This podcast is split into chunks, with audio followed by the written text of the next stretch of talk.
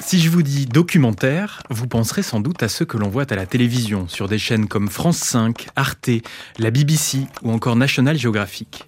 Mais le documentaire existe aussi, et depuis bien longtemps, à la radio.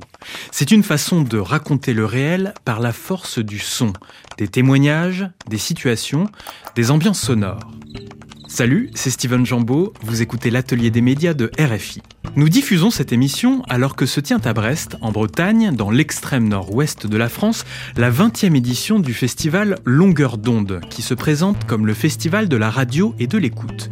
Aussi, pendant 20 minutes à la radio et plus d'une heure si vous faites le choix d'écouter cette émission en podcast, je vous propose un grand entretien, une conversation avec une grande productrice et documentariste sonore. Née en 1952, Irène Omelianenko a effectué la quasi-intégralité de sa vie professionnelle au sein du groupe Radio France, à France Culture. Elle est aussi cofondatrice de l'ADOR, l'association pour le développement du documentaire radiophonique. J'ai reçu cette dame de radio sur la longueur. Je lui ai demandé de nous raconter son parcours avec des archives sonores sélectionnées pour nous.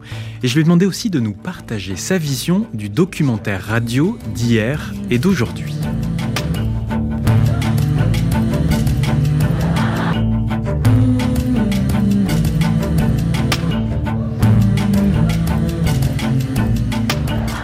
Bonjour Irène Omelianenko. Bonjour Steven. Que représente pour vous ce festival Longueur d'onde?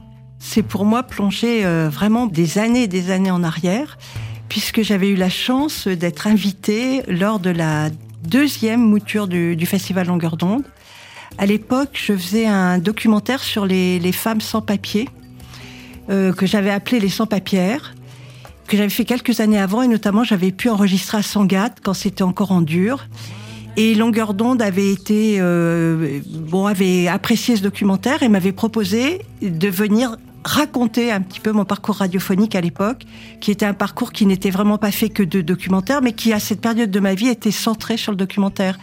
Et donc j'ai vu Longueur d'onde démarrer avec euh, Laurent Le Gall, avec euh, euh, des, des, tout un tas de jeunes, c'était des gens très jeunes autour de lui, qui étaient des passionnés de radio, euh, et qui ont réellement démarré avec des bouts de ficelle. Et puis j'ai vu ce festival grandir. Et donc pour moi, Longueur d'onde aujourd'hui, c'est devenu euh, mais comme une espèce de, mastodonte euh, autour de ce que peut produire la radio et le sonore dans tous ces états. Alors justement, une large place est donnée au documentaire sonore. Pourriez-vous, s'il vous plaît, nous donner votre définition de ce que c'est le documentaire sonore, Irène Omelianenko? Alors, je vais vous donner une définition animale. Le documentaire sonore est un caméléon. Parce qu'en fait, le documentaire, il reflète très exactement ce que les gens en font. Donc, on peut avoir des documentaires euh, qui sont... Alors, de toute façon, c'est en général quand même des sons, des paroles, des ambiances prélevées dans le réel. Euh, à partir du moment où on écrit un texte, ça s'appelle de la fiction. Donc le documentaire, c'est vraiment aller chercher dans la vie, dans le monde, des éléments avec lesquels on va faire, on va composer et faire une proposition. Selon votre sensibilité, vous êtes journaliste. Moi, je ne suis pas journaliste, par exemple. Vous êtes journaliste, euh, vous êtes poète, vous êtes euh, sensible à la musique, vous êtes sensible au son. Vous voulez manipuler vos auditeurs ou vous voulez au contraire les laisser libres de penser? Eh bien, tout ça, ça va vous donner des documentaires différents. Irène Omelianenko, vous m'avez dit tout à l'heure que vous détestiez être interviewé.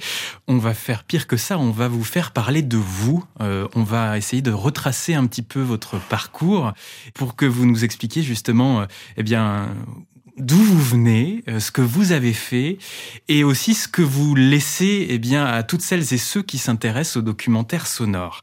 Vous avez fait des études de psycho et puis à un moment, vous vous êtes dit euh, que vous vouliez faire autre chose. Vous avez fait un travail de reconversion euh, pour faire des audits financiers, euh, des audits de personnel qui vous ont emmené par un jeu de coïncidence, on va dire, à Libreville, au Gabon. On est en 1981 et c'est là que vous découvrez la radio. Expliquez-nous. Oui, alors ça, c'est la Sophie Rad, Hervé Bourges en l'occurrence, et Martin Even qui m'avaient confié cette mission d'audit d'Africa numéro 1 si elles m'écoutent ou si leurs enfants m'écoutent, il y avait à l'époque Blandine et Denise, qui étaient les deux stars d'Africa numéro 1, qui m'ont accueilli à bras ouverts et qui m'ont fait découvrir euh, littéralement ce monde de la radio. À l'époque, Omar Bongo, quand il faisait un discours, on n'y touchait pas. C'est-à-dire que si il faisait un discours à la radio, qu'il toussait, qu'il surprenait, etc., on laissait tout comme ça parce qu'il y avait une peur du pouvoir, mais qui était mais euh, terrible. Donc on le gardait in extenso. In extenso, sans nettoyer, sans, vous savez, enfin c'est pas beau le mot nettoyer, mais c'est quand même ce qu'on dit en radio quand on enlève les e, les, les hésitations, tout cela. Donc il y avait ce climat, euh, ce climat dans cette radio qui était comme ça. Et à, même, à côté de ça, il y avait des gens absolument, donc comme Blandine et Denise, qui accueillaient la vie, qui m'avaient permis d'aller à une cérémonie d'initiation pour des femmes. Et donc je m'étais retrouvée avec un agra pour la première fois de ma vie aller enregistrer cette cérémonie d'initiation et à comprendre et à prendre le virus. En fait, c'est là que d'un seul coup, bah, la radio, le sonore, j'étais tellement heureuse de faire ça que je me suis dit, mais enfin bon, euh, je vais pas continuer à faire des audits toute ma vie. Alors ça, je me le suis pas dit tout à fait tout de suite. Hein, j'ai quand même continué à faire mon travail, mais c'est là où vraiment j'ai compris ce que c'était que la radio, le monde sonore. Donc là, c'est vous vous retrouvez euh, dans la brousse, dans une cérémonie, avec un, un, un gros enregistreur à bande qu'on eh ben, appelle un agra, à, à, tendre un micro, et, et c'est là que vous avez le déclic et la révélation. Mais oui, mais oui, parce que moi, je me croyais une littéraire. Euh, c'est-à-dire que moi, je suis une, femme vraiment qui lit beaucoup, beaucoup, beaucoup, et c'est toujours vrai. Toute mon enfance, je, vivais dans un petit village, enfin une ville en Creuse qui s'appelle Aubusson, qui ne brillait pas par ses activités culturelles euh, du tout. Et ma vie, elle était dans les livres. J'ai vécu plein de vies grâce aux livres. C'était quelque chose de magique. Et pour moi, quand j'étais enfant, j'allais faire quelque chose avec lire, lire, lire, euh, avec les livres. Et d'un seul coup, là, avec ce Nagra, avec cet enregistrement, il y a eu un mouvement de bascule.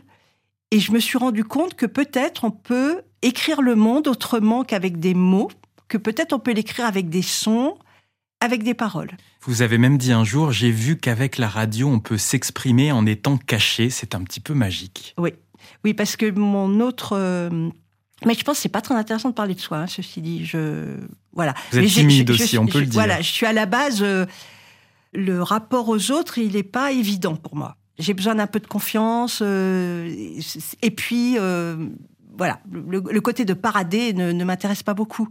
Mais c'est vrai que la radio, elle permet, et, pendant très longtemps, du reste, ça s'est fait comme ça. Maintenant, ça a un peu changé. Mais dans un documentaire, on pouvait ne pas vous entendre du tout, carrément. Et c'est entièrement donner la parole aux autres. Irène Omelianenko, après cette audite donc d'Africa numéro 1 à Libreville au Gabon, vous rentrez en France et là, il y a eu de la chance. Euh, c'est un téléphone qui un jour sonne chez vous. Le téléphone sonne et ce n'est pas vous qui êtes appelé, mais vous décrochez. Et au téléphone, il y a quelqu'un, quelqu'un qui va compter dans votre vie. C'est Jean Couturier. Oui, oui, oui. Vous êtes euh, très très bien informé. J'ai fait mon euh, travail. et oui, et Jean Couturier voulait en fait faire travailler mon frère. Parce que votre frère était comédien et il faisait des lectures à la radio. Radio France, exactement. Et mon frère n'était pas là, je le lui ai dit. Et j'ai, bon, je lui ai dit, bah, rappelez plus tard.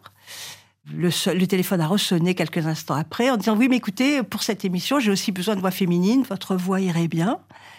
Euh, oui, non, mais je suis pas comédienne non plus, j'ai re-raccroché. Et la troisième fois, il re-rappelle en disant, écoutez, non, franchement, euh, j'ai envie d'avoir euh, que ce soit vous qui lisiez ce texte. Et donc, vous avez commencé à lire des petits textes à la radio. Et je vous propose justement qu'on écoute l'une de vos premières lectures à la radio. C'était dans Les Nuits magnétiques de France Culture. Nous sommes le 12 octobre 1981 et c'est votre voix que l'on va entendre.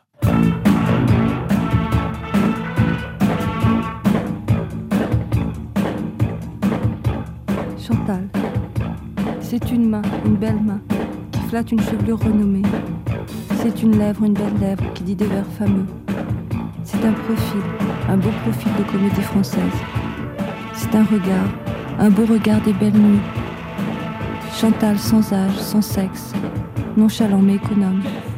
Irène Omelianenko, hmm. on entend donc votre voix, encore un peu hésitante. Ah mais absolument, c'est très mauvais. C'est un extrait, mais faut dire la vérité. Alors, en plus, il y a un mixage, parce que Jean Couturier était absolument euh, Euh, il était autant dans la musique que dans la voix, et donc il y, a un mixage où la musique est, aussi importante, voire plus que la voix. Et comme en plus j'ai une petite voix, euh, genre la souris verte au fond de la prairie qui essaye de dire quelque chose, objectivement, c'est sans doute la plus mauvaise lecture de toute ma vie. Mais c'est comme ça, il faut accepter. à un moment donné, vous avez la chance, vous arrivez à la maison de la radio, qui est un espèce de fantasme pour vous. Vous vous retrouvez avec Jean Couturier, vous vous retrouvez avec euh, le technicien de l'autre côté de la vitre, plutôt bienveillant, mais qui vous fait quand même un peu peur. Euh, un texte à lire que vous ne connaissez pas, parce que Jean ne donnait pas les textes à l'avance. Et puis vous vous lancez. Et puis, mais ce que j'aime dans cet extrait, par contre, c'est que ben, y a, on entend Laurie Anderson, on entend la musique de l'époque. À cette période-là, c'était beaucoup le punk. Après, ça allait être la new wave. Et moi, ça, ça a été, avec les livres, une de mes matrices quand même ça a été une, époque de floraison extraordinaire, extraordinaire. Passons en 1982, moment auquel en France se créent des stations délocalisées de Radio France, les ancêtres de, France Bleu. Et eh bien, différentes radios se créent, notamment un projet à Guéret, en Creuse, et vous partez là-bas pour expérimenter quelque chose et pour faire de la radio au quotidien avec un Principe eh bien d'enregistrement le matin, de montage l'après-midi et le soir d'occuper une antenne radio euh, en ayant une liberté presque totale pendant deux heures et demie où vous faites un travail de la matière plutôt que de la présentation. Là encore, ça a été très formateur pour vous. Mmh. Ouais, là c'est mes débuts. Hein.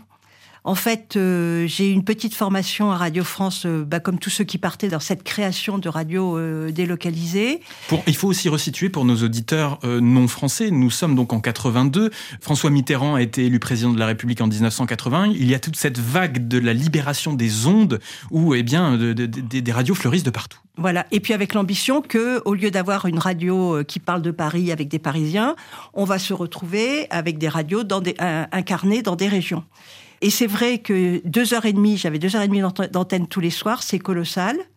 J'avais appris vaguement à enregistrer, à faire le montage moi-même, et donc je pouvais le matin aller enregistrer des personnes qui me semblaient intéressantes. Mais j'ai fait aussi du pouce-disque hein, pour remplir ces deux heures et demie.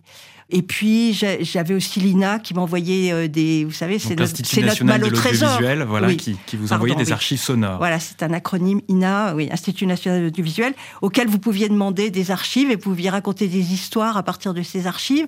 Il y avait aussi les maisons de disques à l'époque. Je me souviens, Polydor nous accablait de tout ce qui sortait en matière de disques.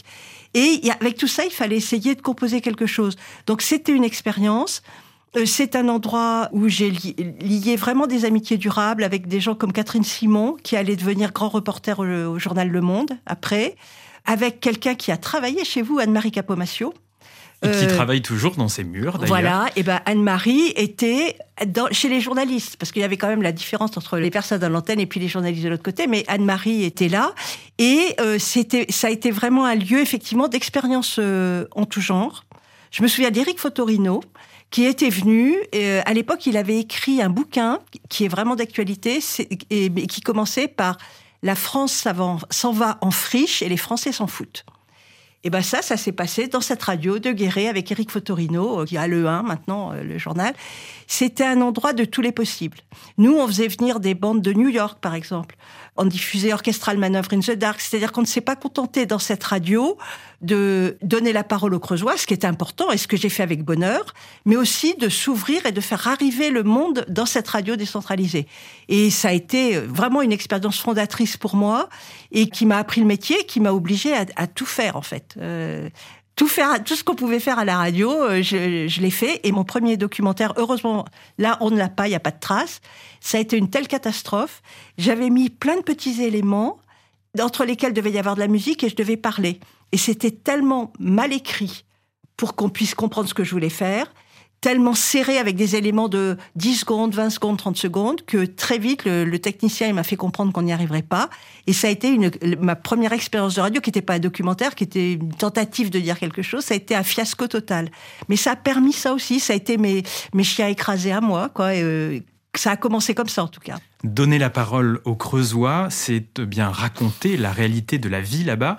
Écoutons euh, un extrait. Là, euh, c'était un, donc une création que vous avez fait autour de, de l'itinéraire, des itinéraires d'un commerçant faisant sa tournée et allant à la rencontre, eh bien, des habitants. Je suis toute seule et je n'ai aucun moyen de locomotion pour aller en nulle part. Alors, vous savez, il faut faire 4 km pour aller prendre le car. Il faut pouvoir y aller quand on est malade. Hein? Oui, Est-ce que vous arrive de demander à M. Coutura de vous ramener quelque chose euh, qu'il ne vend pas, je sais pas euh, Écoutez, moi, si je lui demande de me de m'amener quelque chose, M. Coutura le fait avec gentillesse. Voilà. C'est vrai. Combien il y a de douzaines de Yvonne 4. 4 douzaines. Je viens de les Bon, je vous les compter. paye euh, un peu plus cette semaine. Ah, vous voyez Je vous les paye 600 la douzaine au lieu de 5. Eh bien, vous voyez bien. Les ont augmenté. Alors, Alors, je vais chercher mes, co- mes courses. Bon, vous avez des tomates? Oui, très belle. Vous allez m'en donner 4. Qui valent 11 francs 25 le kilo. 4. Un paquet de biscottes. Oui. Ah non, 2 francs, 2 francs 10. Vous me donnez 20 francs, Maman Yvonne. Ah, là, c'est pas, c'est pas les économies. Hein. Non. Ben, je regrette rien, hein. Voilà les deux francs. Très bien. Alors 50 et 50 cents. Voilà, Merci. Yvonne, merci bien. Voilà. Et ben, on va continuer. Ah oui Faut bien Ouais. Irène Omelianenko, un commerçant donc en Creuse avec l'une de ses clientes, vous faites là entendre le réel. Vous posiez-vous la question de qui vous écoutez? Euh, non, parce que c'est vertigineux. Si vous vous demandez qui vous écoute, c'est très mystérieux. Du reste, à l'époque, la radio, elle était, c'était la radio d'un instant. C'était un espèce de petit miracle. Vous étiez là au moment où c'était diffusé, vous écoutiez. Vous n'étiez pas là, c'était fini pour toujours. On n'était pas du tout passé dans ce monde où, tout- est stocké, qu'on on peut le retrouver, etc. Non, la, question n'était pas de savoir qui écoutait. Enfin, on savait qu'écouteraient beaucoup, majoritairement quand même des gens en Creuse, puisqu'on était euh, une radio décentralisée. Mais aussi, ça a été diffusé sur France Culture, donc ça a aussi été euh, plus largement transmis. Vous m'avez posé la question au début, Steven, de ce que c'était que le documentaire.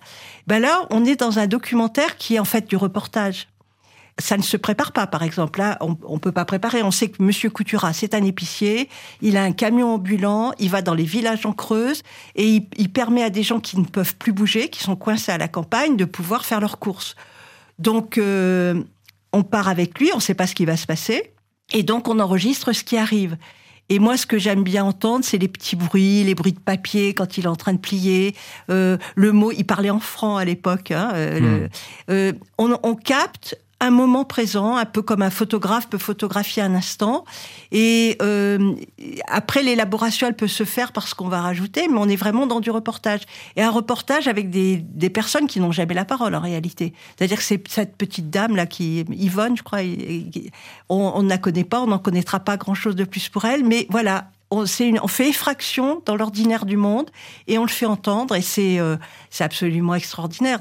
Et Rien que ça, c'est fantastique. Faire capter ces petits moments du quotidien qui ne veulent pas dire grand-chose, mais qu'en même temps chacun euh, vit au quotidien Oui. et ces Enfin, ambiances sonores oui. qui vont avec. Voilà. Et par ailleurs, si vous écoutez, ça vous dit beaucoup sur la précarité, sur le fait que bah, les, il y a quelque chose qui a augmenté en termes de prix. À l'époque, euh, on était déjà aussi dans ces soucis de comment joindre les deux bouts quand on est à la campagne et qu'on a euh, 600 euros de retraite par mois. Sur l'isolement des, des commerces. Des, commerces et sur le rôle aussi qu'avaient à l'époque ces gens qui se baladaient dans la campagne pour apporter euh, la nourriture, tout comme le facteur à l'époque. J'ai connu un monsieur en Creuse, il, euh, il ne savait pas lire. Il était abonné au journal La Montagne. Pourquoi? Parce que tous les jours, le facteur lui apportait la montagne. Ben maintenant, la montagne, ça serait mis dans une boîte aux lettres à l'extérieur de sa maison et il ne verrait personne. C'est une autre époque aussi. Donc on capture euh, l'esprit d'une époque euh, avec ces reportages. Irène Omelianenko, en 1983, vous remontez à Paris, comme on dit. Vous commencez à travailler notamment avec Laura Adler. Vous faites, là encore, vous poursuivez ce travail de reportage, mais aussi euh, d'écriture. Euh, Peut-être peut-on écouter à nouveau un extrait euh, des Nuits magnétiques de France Culture, où il est question de Paul Gilson. Vous mettez en regard, en miroir des propos, en essayant aussi d'y trouver une cohérence et de jouer sur l'intelligence des auditeurs. On en reparle juste après. En sa prime jeunesse, Henrienne croyait que chaque soir, des machinistes roulaient les prés comme des tapis, décrochaient le soleil et rangeaient les arbres dans un magasin. Il croyait aussi que le lendemain, les mêmes machinistes brossaient les prairies, époussaient les feuilles et, remettant le décor en place, allumaient la lampe de l'univers. Bref, euh, je suis assez d'accord sur cette définition. Je crois que euh, tout ce qui n'est pas poésie, c'est-à-dire création, relève du ministère des feuilles mortes. Paul Gilson. Page 22h38. Portrait en deux miroirs. Miroir. Isor Bertrand Godin. Alors, euh, la musique au XVIIIe siècle. Prologue. Tout a commencé le soir où, pour la première fois, mes parents, excellents musiciens, m'ont emmené au concert. Mes yeux arrivaient à l'orchestre, les oreilles tendues, bien plus étirées vers les sons extraordinaires. J'écoutais, subjugué par l'éclat divers des timbres innombrables qui se fondaient en une prodigieuse harmonie. Suite, fanzine du 6 juillet. Paul Tchaikovsky-Laurent. Non, je viens de publier un livre de, de Renaud Camus, euh, Chroniques. Irène Omelianenko, Mm. nous étions en 1984, c'était une des nuits magnétiques intitulée Fanzine radiophonique et c'est vous qui passiez les plats, pourrais-je dire, entre chacune de ces séquences. Expliquez-nous ce que cela représente pour vous. Alors ça, c'était euh, donc grande liberté offerte dans les nuits magnétiques. euh, ben, durant ce festival, on a pu écouter euh, Laura Adler et Alain Vinsten, euh, qui étaient euh, quand même les piliers de cette émission. Il était possible de faire ce qu'on voulait. Et donc euh, Laure et Alain euh, nous avaient confié à Jean Couturier et moi un fanzine qui s'appelait Arson, A-R-C-O-N, euh, radio alternative sur courant continu. Fanzine radiophonique, c'était l'époque des fanzines de la New Wave, ces grands fanzines en noir et blanc euh, absolument extraordinaires. Et on avait mis en place, un, un- au lieu de dire euh, pour le sommaire, par exemple, on donnait les heures. On disait page 22h30, comme vous avez pu entendre, on écoute telle personne. Et il s'agissait aussi de mélanger dans ce fanzine aussi bien une vieille dame comme Isor Bertrand Godin, dont je me souviens très bien, qui avait préparé, qui lisait son texte, qui était euh, très émouvante, et puis des, personnes beaucoup plus contemporaines comme euh, Paul Chapkowski-Laurent, qu'on connaît, et qui à l'époque défendait Renaud Camus. Je pense qu'aujourd'hui, ça serait un peu plus compliqué. Mais c'est aussi, ça, c'est le, la radio, c'est ça aussi, c'est ça vous donne la vraie couleur du temps, et on peut pas réécrire l'histoire non plus après, et ça, c'est très bien. Et donc, c'est c'est l'expérience de ce c'était vraiment de mélanger des thèmes, des sujets, de la poésie, de la philosophie, de l'histoire ordinaire. On n'a pas tellement mélangé avec du sport, par exemple. Ça, je dois dire que c'est un angle mort dans mes expériences. Je crois que j'ai fait une émission sur euh, PSG Lens une fois dans ma vie, pour, euh, mais c'est tout. Mais Ces, vraiment, ces émissions étaient diffusées vers quelle heure sur ah bah c'était le soir, c'était euh, les pneumatiques, ça devait être 23 heures. Hein. Oui, parce qu'on dit 23h30 à une époque. C'était 23 heures minuit. C'était c'était vraiment les nuits magnétiques. C'était vraiment la nuit. Et à l'époque aussi, on ne pouvait écouter que la nuit à cette heure-là. Donc il y a des gens, c'était spécial. et à cette heure-là, ils mettaient la radio pour écouter les nuits magnétiques.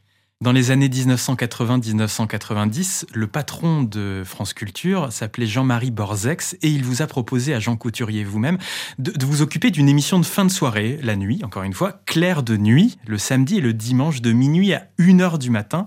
Et là, vous avez essayé de partir sur quelque chose d'autre? Ah ben alors complètement. Alors là, c'était autre territoire. On était en direct en plus au début. Ah, donc pas Donc- sur de la production, donc pas le temps de la réflexion. Si, quand même. Non, non, mais euh, on a voulu renoncer à rien. Donc, dans mon souvenir, le samedi, on avait des entretiens au long cours qu'on avait réalisés pendant la semaine, avec aussi bien euh, des écrivains, euh, des artistes, enfin des personnes qui nous intéressaient. Ça, c'était en général le samedi. Et puis le dimanche, on avait voulu ouvrir, ouvrir aux autres. Donc, il y avait une émission qui s'appelait Tentative Première. Toute personne qui avait un projet de radio, qui n'y connaissait rien, mais qui avait une envie, on lui donnait les moyens de Radio France pour la réaliser sur 20 minutes.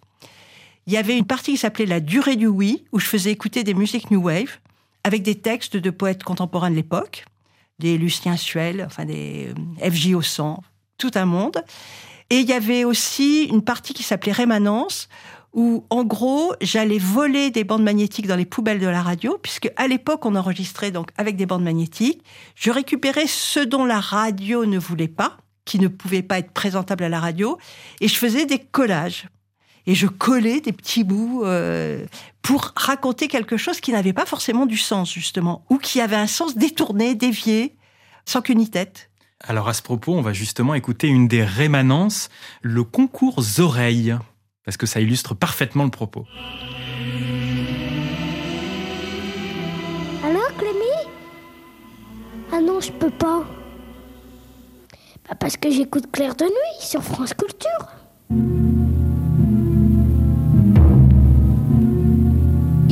Claire, Claire, Rémanence, La Voix Ardente.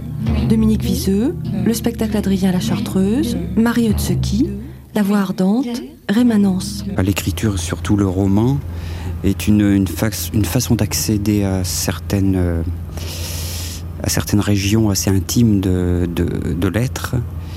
Et. Euh... c'est peut-être pas la peine, ce que je dis. Là, avec les désensabateurs, euh, vous voyez, je dis.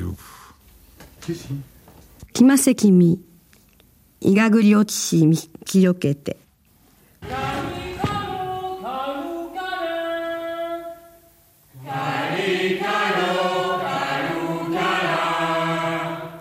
Une rémanence d'Irène Omelianenko dans Clair de nuit sur France Culture. Nous étions en mai 1987.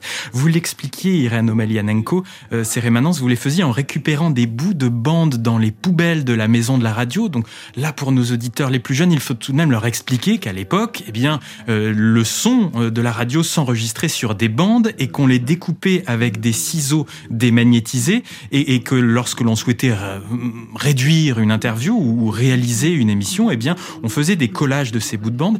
Et, vous, vous récupériez les rebuts. Pourquoi vous intéressez aux rebuts? Bah, Je pense que c'était... Euh, d'abord, euh, enfin, vous avez raconté un petit peu comment on faisait le montage. Moi, en plus, ça, je pouvais le faire chez moi. Parce que j'avais des enfants.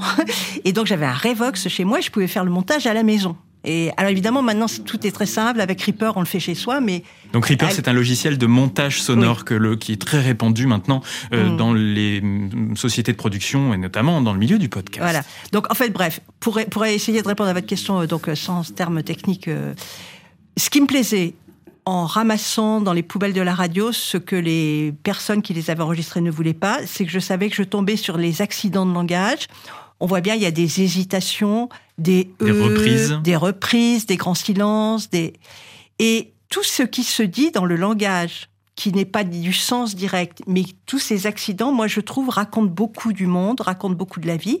Donc j'aimais ça. J'aimais aussi tous ces accidents qui sont vraiment l'inconscient qui s'exprime et, et celui qui écoute peut le percevoir. Ce que j'aimais aussi, c'est le côté absolument absurde de tout ça, où on a l'impression que les gens se répondent, mais pas du tout. Et c'est un peu comme dans la vie. On sait bien que dans la vie, vous parlez avec quelqu'un, il écoute, dit-on, 10% de ce que vous dites. Parce que à chaque fois, il va le raccrocher à des expériences personnelles. Et souvent, vous parlez, euh, il vous est arrivé un truc gravissime, vous êtes tombé dans la rue, et en écho, vous allez avoir ah bah oui, aussi, je suis tombé il y a trois ans. C'est-à-dire que la personne ne vous écoute pas. Elle est, elle est, elle s'écoute elle-même. Et là, dans tous ces accidents de langage, c'était pour moi un rapport poétique aussi au monde. C'était être capable de saisir autre chose et d'amener les auditeurs vers d'autres mondes. Moi, par exemple, rien que d'écouter le mot sorcellerie et en sabaté, moi, ça me fait partir l'imaginaire tout de suite. Et solliciter l'imaginaire, travailler l'imaginaire avec des mots, avec des sons, ça, c'est quand même un des pouvoirs magiques de la radio et du son. L'autre pouvoir magique de la radio, c'est la dimension de la mémoire. Nous allons écouter un autre extrait de Claire de Nuit. Nous sommes en 1986, Irène Omelianenko. Euh, vous receviez alors Pierre Toureil qui parlait d'Okora, une des plus prestigieuses collections de musique traditionnelle au monde. C'est Jean Couturier, je crois, qui posait les questions. Vous étiez tous les deux d'ailleurs en, studio. Euh, recueil donc du patrimoine sonore qui va nous faire voyager un petit peu. Bonsoir tout le monde. Bonsoir. Bonsoir tout le monde, bonsoir Pierre Toureil, bonsoir Irène, bonsoir Jean-Mathieu, que nous avons la chance d'avoir avec nous ce soir. Pierre Toureil, vous êtes venu un peu en Père Noël. Il faut pas exagérer. Hein. Ou alors c'est un Père Noël avec toute la, dans la haute toute la production de cette année, c'est-à-dire euh, quelques échantillons, parce qu'on ne pourra pas tout écouter. Je, réfléchissais avant d'entrer dans le studio ce matin, je me disais mais qu'est-ce qu'on ferait si par exemple, on consacrait l'antenne de, France Culture pendant une journée. Euh, une journée. Qu'est-ce qu'on mettrait Qu'est-ce qu'on mettrait comme musique? Et c'est un casse-tête du même ordre que celui que j'ai à chaque fois que j'aborde une année nouvelle. Qu'est-ce qu'on va faire l'année prochaine? Il y a tellement de choses à faire. Donc c'est un spécial clair de nuit ce soir, complètement consacré à, aux, aux œuvres que vous avez éditées dans les disques Okora. Ou qui vont l'être. Ou qui vont l'être. Oui, puisqu'il y aura aussi des choses qui paraîtront l'année prochaine. On écoute encore un petit peu de cette musique zaïroise, peut-être dire, en dire deux mots. Alors c'est un, c'est un coffret de deux cassettes, deux heures de musique, paru cet été, euh, circonstanciellement à cause de la venue au Festival d'Avignon de musique urbaine, apportée de, du Zaïre euh, par euh, un magnifique euh, chercheur dans, le domaine des musiques africaines qui est Benoît Kersin. Et puis nous avions dans nos, réserves, ici dans nos placards, des enregistrements absolument magnifiques réalisés il y a déjà un certain temps, puisqu'ils l'ont, ils l'ont été en novembre 78 par l'un de nos amis qui a quitté cette maison maintenant, Guy Level, et Bernard Treton, qui au moment où nous parlons est, est de nouveau en Afrique. Irène Omelianenko, là on est aussi dans le voyage et dans la mémoire sonore. Et en même temps dans la réalisation et l'ambiance sonore, c'est-à-dire que vous parlez de musique et vous faites entendre derrière en, tapis, comme on dit dans la, en radio, eh bien euh, de la musique qui illustre le propos. Ouais. Alors on l'a fait entendre sous la voix de Pierre, mais après on l'entend sur la longueur. Là évidemment, ce sont des extraits, Euh, mais on, on a été toujours très très vigilant à essayer de justement ne pas instrumentaliser les musiciens euh, ou les chanteurs pour les mettre juste en fond sonore, mais vraiment les faire entendre sur la longueur. Quand je parlais de la durée du oui tout à l'heure, je faisais vraiment écouter des, des morceaux entiers quoi, de, de musiciens. Et Pierre Toureil, euh, ça, je suis ému de l'entendre, c'est vraiment quelqu'un qui a permis de constituer un capital sonore, de préserver des musiques euh, africaines, mais aussi d'autres pays. Hein. Oui, parce Euh, que l'Okora euh, récoltait des sons sur tous au les continents. Euh, en Iran, enfin c'était vraiment extraordinaire. Il était mais infatigable, Pierre Toureil, et il a permis qu'on ait une collection absolument incroyable. Claire de Nuit a duré une dizaine d'années, ce qui Oui. est une belle durée hein, Oui, dans oui. le monde de la radio. Ensuite, Laurence Bloch de Radio France vous a proposé de rejoindre l'équipe du pays d'ici. Mm. Expliquez-nous l'aventure Ville de France. Alors ça s'appelait Le Pays d'ici. Et euh, en fait, euh, le premier endroit où je suis allée, c'était à Aubusson, justement dans la Creuse, que je connaissais bien, où j'avais passé mon enfance. Et le principe, c'était pendant une semaine, vous alliez faire des enregistrements. Le soir, dans la chambre d'hôtel, vous faisiez le montage. Et puis, la semaine d'après, tous les jours, du lundi au vendredi, vous étiez en direct pendant une heure. Donc, Radio France déléguée. Il y avait vraiment beaucoup de moyens parce qu'on partait donc enregistré en équipe de trois. Et après, au moment du direct, on avait des personnes qui arrivaient en plus pour qu'on puisse diffuser en direct depuis euh, les librairies, les mairies, enfin les endroits qu'on trouvait. Et on était mis en face de ce qu'on proposait. C'est-à-dire, on avait, on avait essayé de comprendre ce qu'était une région, on avait fait un montage, on faisait intervenir des personnes de l'endroit, mais vous aviez aussi le public du lieu qui venait et qui pouvait réagir à ce que vous disiez. Donc, c'était une forme interactive, en fait, euh, où à la fois il y avait la partie documentaire, où vous travailliez vraiment euh, les éléments sonores qui étaient préparés. Après, vous aviez, comme ce que vous êtes en train de faire, un entretien avec la personne qui, euh, qui était en lien avec le, le sujet, et puis en même temps le public qui était là avec qui vous discutiez après. C'était euh, énorme. C'était, ça prenait en fait le temps de préparer l'émission, de faire les enregistrements pendant un mois. Vous aviez la tête prise par ces endroits où vous alliez. C'était très lourd, trop lourd peut-être? Non, non, c'était non, non, c'était. euh, moi, j'avais, moi, j'avais évidemment quand Laurence me l'a proposé. la première fois, je tremblais tellement, on entendait mon genou qui tapait sous la table, tellement, euh, tellement c'était compliqué pour moi. Mais en même temps, c'est comme une drogue. Il y avait quelque chose. Vous êtes avec d'autres. Vous faites entendre un pays. Vous faites, vous faites entendre une région. Vous avez un contact vraiment avec ce qui s'y passe et vous avez l'impression d'être utile à quelque chose en fait. Même si je suis depuis bien longtemps revenu sur le fait qu'on va changer le monde avec ce que nous faisons à la radio, on va pas le changer, mais peut-être on va le faire entendre un tout petit peu différemment et il faut se satisfaire de ça, c'est déjà pas mal. Irène Omelianenko, ensuite, eh bien, vous avez travaillé aussi sur des documentaires ronds sur une heure, comme vous dites, notamment avec Yvon Croisy et François Test. Et c'est à partir de ce moment-là eh bien, que vous décidez de ne faire que du documentaire radiophonique et rien d'autre. Oui. C'est alors vous savez c'est nos vies à tous elles sont construites comme ça euh, et puis d'un seul coup on se rend compte qu'il y a eu un chemin mais quand on est en route on s'en rend pas compte. Mais c'est vrai qu'après cette expérience du, du pays d'ici j'avais pris le goût euh, vraiment du montage élaboré de pouvoir vraiment construire un univers comme je l'avais perçu senti euh, en pouvant le travailler moi-même. Et du coup euh, mais aussi parce que Laurence Bloch me l'a permis Laurence Bloch, euh, elle a été vécue très différemment euh, par les personnes qui ont pu travailler avec elle. Moi, avec moi, elle a été extrêmement bienveillante et elle m'a vraiment euh, permis de faire ma route dans le domaine du documentaire. Et donc après, quand le pays d'ici s'est arrêté, elle a, il y a une émission qui s'appelait Le Vif du Sujet qui avait été confiée à Alexandre Hérault, mais dans laquelle moi j'avais systématiquement tous les mois un documentaire.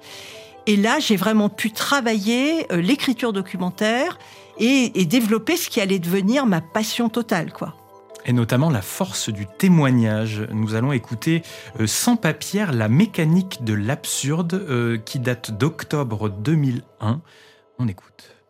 Ces femmes-là, elles ont euh, subi des violences qui viennent de l'extérieur en même temps qui viennent de l'intérieur.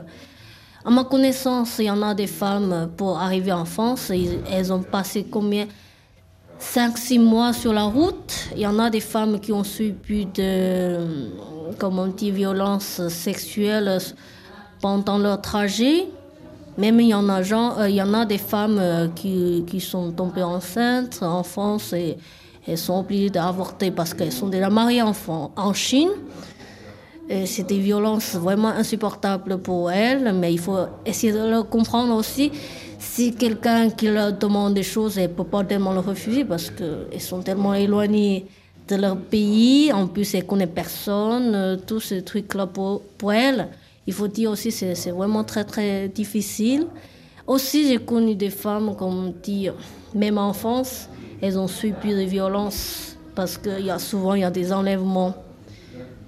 Oui, c'est-à-dire ils ont enlevé des femmes, bon, ils enferment dans une petite maison. Après, ils demandent des rançons à leur famille proche ou à leurs parents. Il y en a quelques-unes aussi ont subi des violences sexuelles. Donc ces femmes-là, elles n'osent pas porter plainte parce qu'elles pensent que si, si elles portent les plaintes, d'abord, c'est pas bon pour leur famille. Donc même la famille leur dit il faut pas porter plainte parce que sinon euh, c'est-à-dire ils vont, ils vont subir peut-être des autres violences euh, dans la communauté chinoise. C'est un peu fréquent, c'est-à-dire il y a des bandes de Chinois, des jeunes qui, qui entrent dans leur dortoir, qui pillent leur passeport, qui demandent l'argent avec le pistolet, les couteaux, tout ça. Donc ça fait un peu terrifiant pour eux aussi. Elles n'osent pas porter plainte ou les Chinois n'osent pas porter plainte parce que c'est entre eux.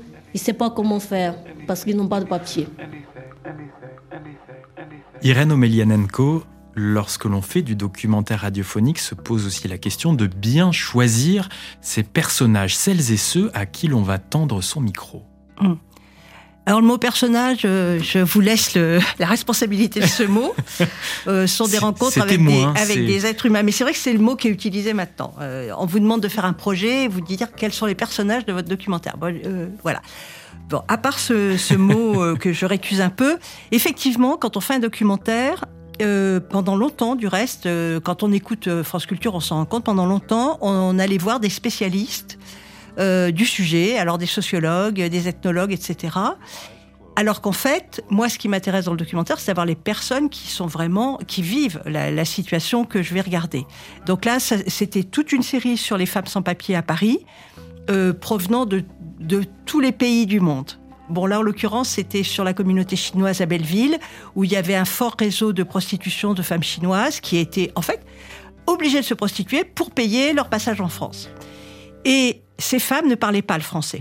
Donc j'ai essayé de parler avec elles et une traductrice, mais d'abord elles avaient peur, même si la radio est très rassurante parce qu'on ne vous voit pas, donc ça ne dénonce pas qui parle, mais elles avaient quand même peur de parler, et la traductrice que j'avais avait un petit peu de mal à traduire ce qu'elle disait, donc je sentais que j'avais, j'arriverais pas à raconter ce que je sentais, ce que je voyais.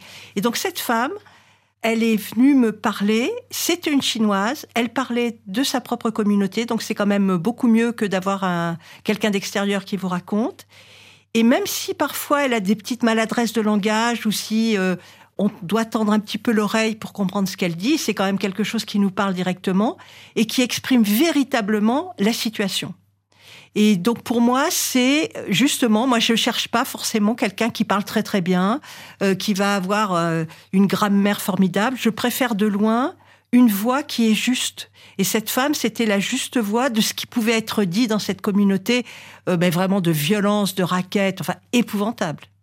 Irène Omelianenko, autre étape dans votre parcours, c'est l'émission Sur les docks, euh, qui avait été créée par Pierre Chevalier, puis incarnée par Jean Lebrun, et ensuite vous, une émission dans laquelle eh bien, vous avez essayé aussi de vous intéresser aux marges, de vous intéresser à des sujets qui n'intéressaient pas euh, en, règle générale à la radio, ou sur lesquels les journalistes se penchaient peut-être peu, les documentaristes aussi. Vous avez consacré par exemple 10 heures à la psychiatrie, vous avez beaucoup travaillé sur le thème de la prison, euh, en allant beaucoup à Fresnes, vous êtes intéressé à la Shoah, ses rescapés, au juste, à la souffrance et son partage. Oui, alors là, c'est oui, je pense que c'est il est clair que quand je me retourne, je vois que j'ai quand même euh, j'ai eu euh, une, espèce d'appétence pour les lieux de privation de liberté, pour les lieux de violence, pour les lieux qui euh, interrogeaient nos souffrances. Parce que chez un être humain, quand on le rencontre, euh, il y a toutes les apparences, toute la vie sociale, tout ce qui va bien, puis il y a aussi toutes les souffrances, tout ce qu'il a pu vivre. Et tout ce qui est de l'ordre de la dérive, euh, de la marge, est quelque chose, moi, qui me, passionne. Alors je sais qu'il n'est pas étranger à ça, que j'avais un père qui était très dépressif, et que cette souffrance que j'ai pu voir enfant, euh, je sais que les êtres humains, euh, même s'ils ils peuvent se comporter comme si tout allait bien, presque chacun d'entre nous a des souffrances, a des blessures intérieures avec lesquelles il se bat et puis qu'il arrive à, Dieu merci, la plupart du temps à, combattre. Mais euh, l'être humain est un être qui souffre. Et aller du côté de cette souffrance, aller aussi du côté des exclus, du côté des gens qu'on ne veut pas parler, enfin, j'allais dire dont on ne veut pas parler, mais c'est pourtant un petit peu ça. Euh, j'ai travaillé par exemple à Fleury-Mérogis avec des infracteurs sexuels des gens qui euh, pratiquaient des violences sur des petits bébés, sur des jeunes enfants. Hein, euh, on disait fracture sexuelle, euh, enfin c'est le, c'est le terme qui est utilisé par la loi, qui sont un petit peu la limite hein, de ce que j'ai pu aller faire, ceci dit. Mais ces gens, si vous ne leur donnez pas la parole, ben voilà, on, on les entendra jamais. Mais je suis aussi allée dans des monastères. Je suis allée chez des Clarisses à Poligny, où on est aussi dans un lieu d'enfermement, mais un lieu d'enfermement lumineux qui était assez extraordinaire. Donc euh, c'est vrai que je, oui, ça m'intéresse d'aller voir ce qui se passe. Euh, ben, derrière la mondanité, derrière euh, les, beaux écrans de notre monde magnifique, d'aller voir là où la vie se déroule autrement. Et laisser la place à ces gens pour s'exprimer. Nous allons écouter un autre extrait ensemble, euh, un extrait de l'émission Sur les docs euh, qui date de 2012, un documentaire qui s'interroge sur la manière dont la justice française gère les familles des victimes de grandes catastrophes et il y avait notamment un volet sur le Jola. Euh, le Jola, c'est donc un ferry qui reliait Ziguinchor à Dakar et qui a coulé, qui s'est retourné au large de la Gambie le 26 septembre 2002, faisant près de 2000 morts. il y avait donc un numéro de Sur les docs où c'était Alain de Valpo, d'ailleurs, euh, s'il nous écoute peut-être, qui posait les questions et qui faisait entendre eh bien, des, parents de victimes.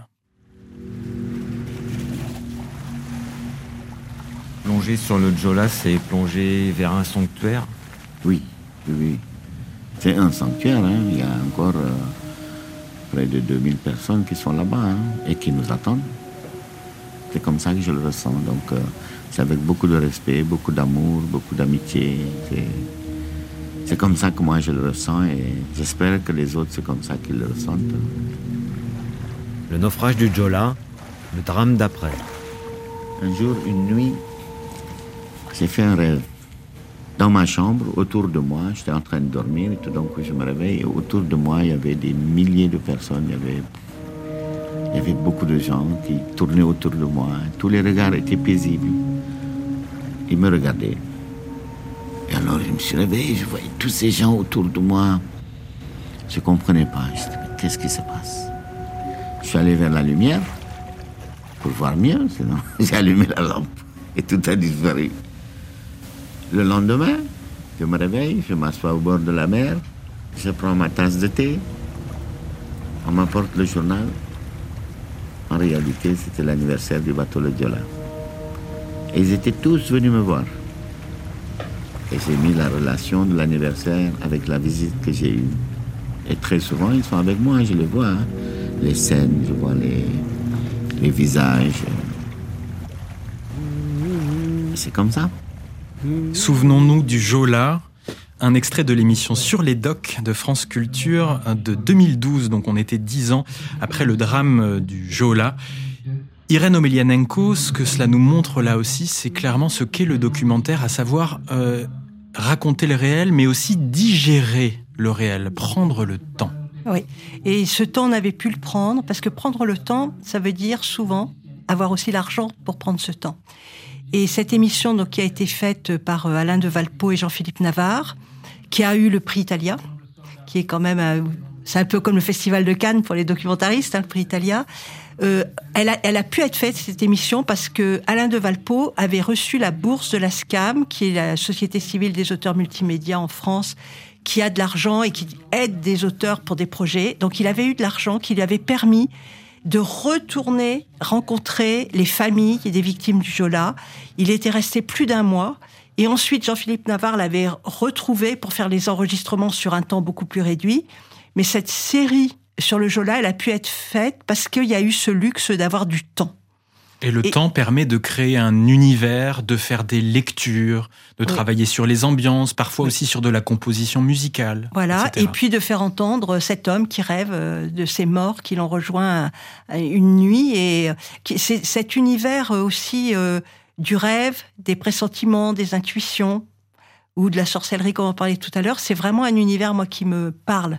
Tout cela sans image. Donc le documentaire sonore est un moyen de partage extraordinaire. Ah mais tout à fait. Et puis chacun d'entre nous, en écoutant ces sons, euh, bah, il imagine euh, les esprits de ses morts sur le Jola, il voit le bateau qui s'enfonce dans l'eau. Chacun se fait sa propre représentation extrêmement libre. Et je trouve que c'est vraiment euh, c'est très précieux. Lorsque l'on écoute la radio, lorsque celles et ceux qui nous écoutent écoutent la radio, ils se rendent compte souvent que cela va vite, très vite, qu'on ne laisse pas de place aux, respirations. Voilà, le, montage radiophonique pour de l'information est souvent pensé de façon efficace. Or, dans le documentaire, eh bien, on prend le temps, on vient de le dire. Et vous, euh, Irène Omelianenko, vous estimez que l'on écrit déjà le documentaire dès le moment où on capte le son. Dès la prise de son, on est déjà en train d'écrire. Oui. Oui, parce que quand vous allez enregistrer quelqu'un, euh, vous choisissez déjà avec attention l'endroit où vous allez l'enregistrer. Je pense que beaucoup de mes consoeurs, confrères ont fait la même erreur que moi, d'être capable au début d'enregistrer dans des cafés, dans des endroits très bruyants, où finalement, après, le son est très dur à entendre. Donc, au moment où vous allez enregistrer quelqu'un, vous réfléchissez déjà à l'atmosphère sonore qui est, quitte à remettre d'autres sons après si c'est nécessaire. Et puis, dans votre euh, écoute, vous, intérieurement déjà, vous, vous, vous, savez que ce que vous entendez, vous allez avoir à le transmettre, et donc vous, vous allez aiguiller un petit peu les choses pour euh, réaliser votre votre documentaire. Et donc c'est très important au moment de l'enregistrement d'être déjà pas être là pour cueillir ce qui tombe et puis après euh, vous allez faire quelque chose avec. C'est pas du tout ça. Il y a un chemin et alors qu'il se passe aussi beaucoup dans l'écoute. Donc moi je sais que j'ai eu la chance, j'avais des preneurs de son c'est-à-dire que je ne prenais pas le son moi-même. J'avais quelqu'un qui était là avec moi, euh, qui prenait le son, qui faisait attention. Donc je pouvais être pleinement avec la personne qui parle. Et ça, c'est aussi ça, écrire le documentaire. C'est être dans un vrai lien avec l'autre qui, du coup, en étant avec vous, va un peu oublier ce micro qui est intrusif, qui est quand même... Souvent, ça vous empêche de parler le micro en réalité. Et il faut, il faut vraiment créer un lien avec la personne pour pouvoir, euh, oui, obtenir ce qui va, dans le documentaire, avoir de la force.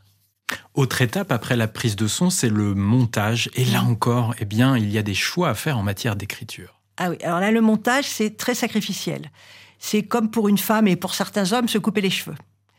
Euh, au moment du, montage, vous avez, en général, alors c'est très global, mais pour un documentaire d'une heure, vous allez avoir 5 heures, 6 heures d'enregistrement.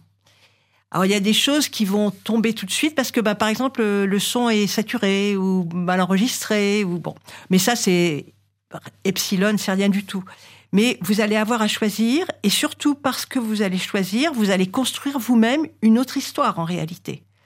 Vous allez mettre la personne, euh, les paroles d'une personne avec celles d'une autre et d'un seul coup ça va prendre un autre sens. Donc il faut être extrêmement vigilant euh, il faut. Moi, je me souviens quand je travaillais avec François Test, on, isolait des séquences. Enfin, je pense que c'est pas nouveau ni original, Mais tout de suite, on écrivait sur des petits bouts de papier à quoi correspondait la séquence, ce qu'il y avait avant, ce qu'il y avait après, de manière à pouvoir, après, dans le montage final, ne pas faire de contresens, ne pas faire dire aux gens le contraire de ce qu'ils voulaient. Parce que le grand danger de cette réduction qu'on opère, il faut qu'elle soit comme de l'alchimie. C'est-à-dire, il faut qu'avec euh, une grosse masse de son, vous allez avoir de l'or à la fin. Mais si c'est pas le cas, vous allez instrumentaliser ce que vous disent les personnes, vous allez faire des arrangements malheureux et vous allez faire de la bouillie au lieu de faire quelque chose qui serait beau. Donc il y a une grande vigilance au montage. C'est être honnête et rigoureux. Voilà. Et, surtout, enfin moi c'est quelque chose qui me paraît essentiel, c'est ne jamais faire dire à quelqu'un le contraire de ce qu'il vous a dit, quoi. Parce que on peut vraiment par une phrase euh, quelqu'un qui hésite, qui dit ah bah écoutez je sais pas très bien, est-ce que j'aime le poisson, est-ce que je n'aime pas le poisson? Si vous gardez juste l'une des deux chose, tout de suite, vous allez, vous allez orienter. Donc, il y a vraiment de la manipulation qui est possible et il faut faire très attention. Et puis, il y a une espèce de transe au moment du montage. D'un seul coup, vous écoutez des paroles que vous n'aviez pas entendues au moment où vous les avez enregistrées aussi. Vous avez eu l'impression que quelqu'un vous disait des banalités et que vous réécoutez et d'un seul coup, vous mesurez la profondeur de ce qu'il vous a dit. Donc, ça demande là aussi une grande vigilance et, euh, une grande attention. Et il y a comme de la magie hein, aussi. Donc vous avez dit une fois que l'écriture se faisait avec le cœur. Oui, ça j'en suis persuadée. C'est pas une écriture. Euh, euh, l'intelligence sert pas à grand chose à mon avis, enfin ou la raison ou la logique. Euh, moi, je suis plus sur voilà une écriture qui résonne et des mots qui vont laisser à l'auditeur le maximum de liberté. J'ai envie que face à des propos, par exemple, j'ai fait, alors c'est pas du tout glamour, mais un documentaire sur les centrales nucléaires. Vous écoutez le défenseur des centrales nucléaires, vous écoutez les antinucléaires. En réalité, vous, quand vous avez fini d'écouter tout le monde, vous ne savez même plus ce que vous pensez. Et, eh bien, il est important que l'auditeur il puisse faire le même chemin que vous, que vous lui fassiez entendre honnêtement les propos des uns et des autres, et après libre à lui de faire son jugement. Et donc du coup, euh, oui, oui, moi je suis vraiment pour une écriture avec le cœur. C'est oui, je, je suis d'accord avec moi-même. Irène Omelianenko, vous ne vous mettez souvent pas vraiment en avant, ce n'est pas dans votre tempérament et dans votre écriture radiophonique, vous n'avez jamais vraiment été dans le storytelling incarné, dans le fait de vous mettre au cœur euh, du sujet ou en tout cas à la même hauteur que les personnes à qui vous tendiez votre micro. Euh, expliquez-moi pourquoi ce choix. Ça m'est arrivé une fois. Ça m'est arrivé une fois. Mon père s'est suicidé et j'ai fait une émission sur le suicide de mon père. Et quand j'ai fini cette émission, j'ai dit plus jamais. Je ne la renie pas, cette émission. Ça s'appelait Portrait d'un inconnu, mon père. Euh, c'est Anna Schmuck qui l'avait réalisé. J'en avais probablement besoin parce que vous êtes dévasté après le suicide d'un proche. Et comme outil, qu'est-ce que j'avais? À part la radio Rien. Donc euh, j'ai voilà, j'ai fait un documentaire à la première personne où j'ai bon, évoquer ce, suicide de mon père en, allant plutôt du côté de sa vie, des, faces cachées de sa vie que je j'ai rencontré la première jeune fille euh, dont il était amoureux, qui était une petite juive, qui était cachée à Aubusson. Enfin, euh, c'est pas un documentaire dans la douleur, mais c'est quand même un documentaire où j'ai vu euh, la difficulté que c'est en réalité de parler à la première personne et qui m'a guéri définitivement de tout investissement personnel et effectivement, moi, quand j'ai vu arriver euh, ces podcasts très contemporains où on raconte tout de sa vie, et, c'est quelque chose qui, pour lesquels beaucoup de personnes ont de l'appétit en réalité. Je vois qu'il y a un public pour ça et c'est. C'est ce que l'on voit dans le podcast, mais on le voit aussi dans les romans. En oui, France. voilà. Oui, oui, oui, exactement, les autofictions, etc. Mais manifestement, c'est pas, ça me, moi, ça ne me correspond pas. C'est-à-dire, je l'ai fait une fois, donc je, je sais de quoi je parle. Je sais que c'est pas ma route du tout. Chacun ses talents. Hein. Euh, moi, franchement, l'autofiction, c'est non, c'est pas trop pour moi. Vous avez parlé des podcasts. Le podcast, vous avez dit un jour que c'est un outil magique parce mm. qu'il y a l'accessibilité formidable de ce moyen de diffusion. Donc le fait que les gens puissent s'abonner sur leur téléphone pour recevoir mm. euh, l'émission euh, de leur choix. mais vous avez dit aussi que le podcast ne devrait pas dicter ni les formats ni la valorisation d'une émission. Ouais.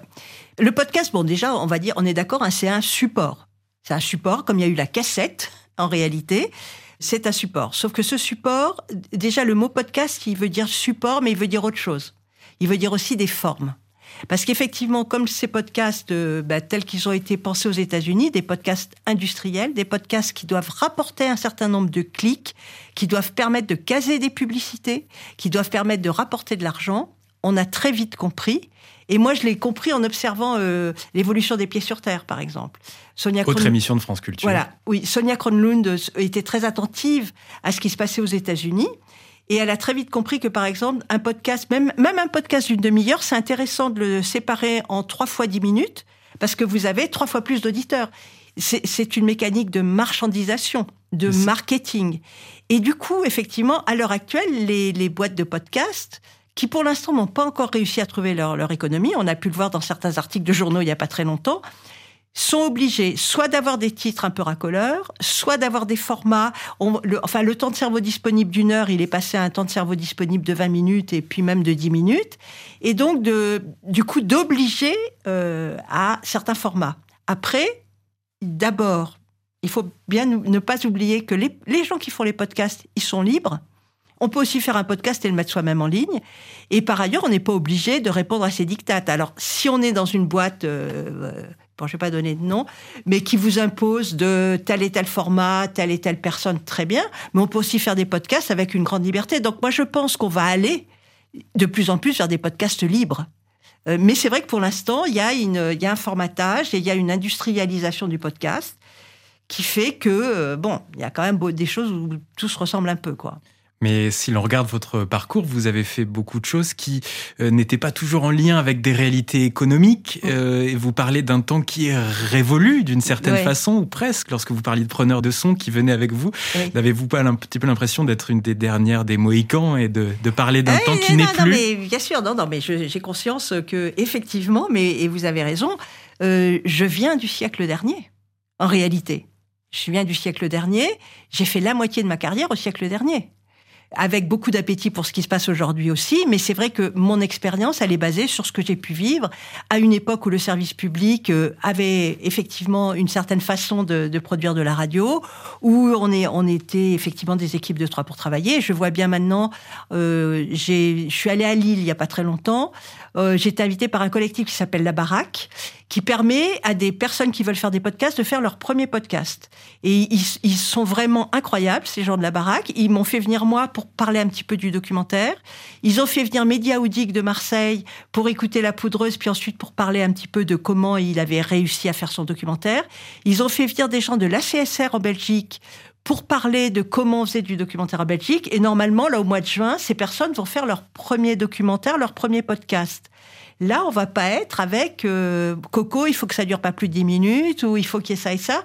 On va avoir quelque chose de... Donc, effectivement, mon expérience, elle est du siècle dernier, mais je me sens aussi capable d'accompagner, là, en l'occurrence, ces jeunes, de leur témoigner de ce que c'était que le documentaire, je peux le faire.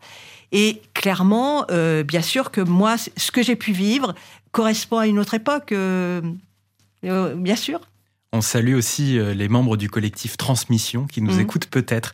Irène Omelianenko, vous êtes dans la transmission, vous aussi, vous êtes cofondatrice de l'ADOR, l'association pour le développement du documentaire radiophonique.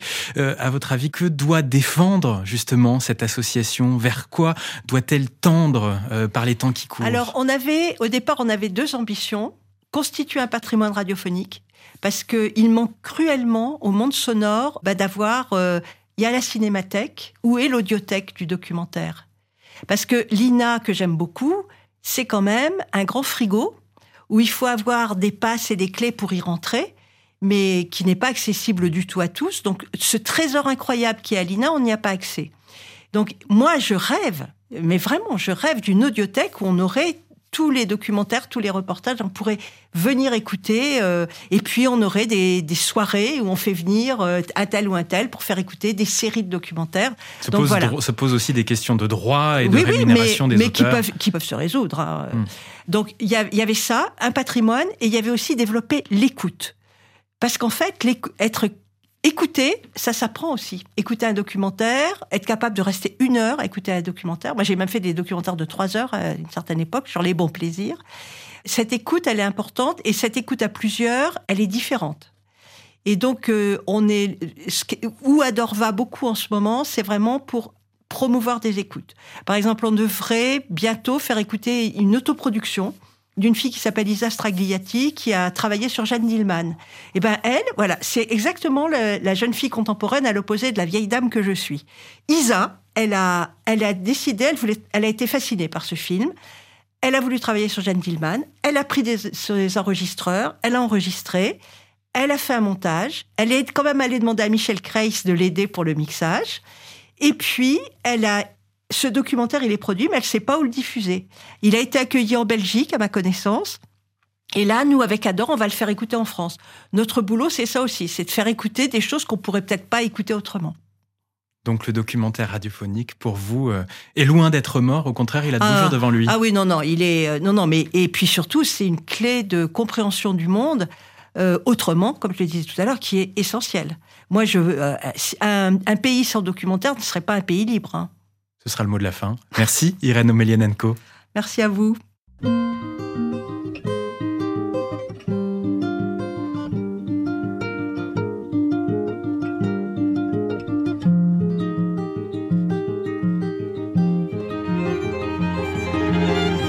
L'entretien que vous venez d'écouter est diffusé dans son intégralité, plus d'une heure, sur le podcast de l'Atelier des médias.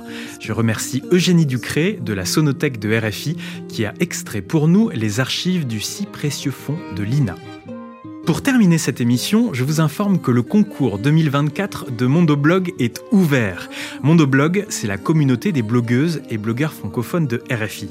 Elle compte plus d'un millier de membres qui vivent sur tous les continents. C'est un projet initié en 2010 par l'équipe de l'Atelier des médias qui continue de révéler des talents à chaque édition. Un projet à la fois média et école. Média car les lauréats se voient ouvrir un blog sur lequel ils peuvent s'exprimer. Et école car une équipe ici à Paris les accompagne pour des bonnes pratiques dans la production de contenu sur Internet. Donc si vous voulez vous exprimer, qu'RFI vous accompagne pour créer un blog où vous pourrez publier du texte, de la photo, de la vidéo ou même du son, je vous invite à candidater avant le 1er mars sur concours.mondoblog.org. La seule condition, c'est d'avoir plus de 18 ans. Bonne chance à toutes et à tous. Et voilà, c'est la fin de l'Atelier des médias, une émission que vous pouvez écouter gratuitement dès le samedi sur la plateforme de podcast de votre choix. Je vous invite à préférez Pure Radio, l'application de RFI entièrement dédiée à nos contenus audio. Pour me contacter, envoyez-moi un mail à l'adresse atelier.rfi.fr. Je réponds, je vous assure. Merci à Simon de Creuse qui a réalisé cette émission pour qu'elle soit la plus agréable possible pour vos oreilles sensibles. Je m'appelle Steven Jambeau et je vous dis la semaine prochaine pour un nouveau numéro de l'Atelier des médias.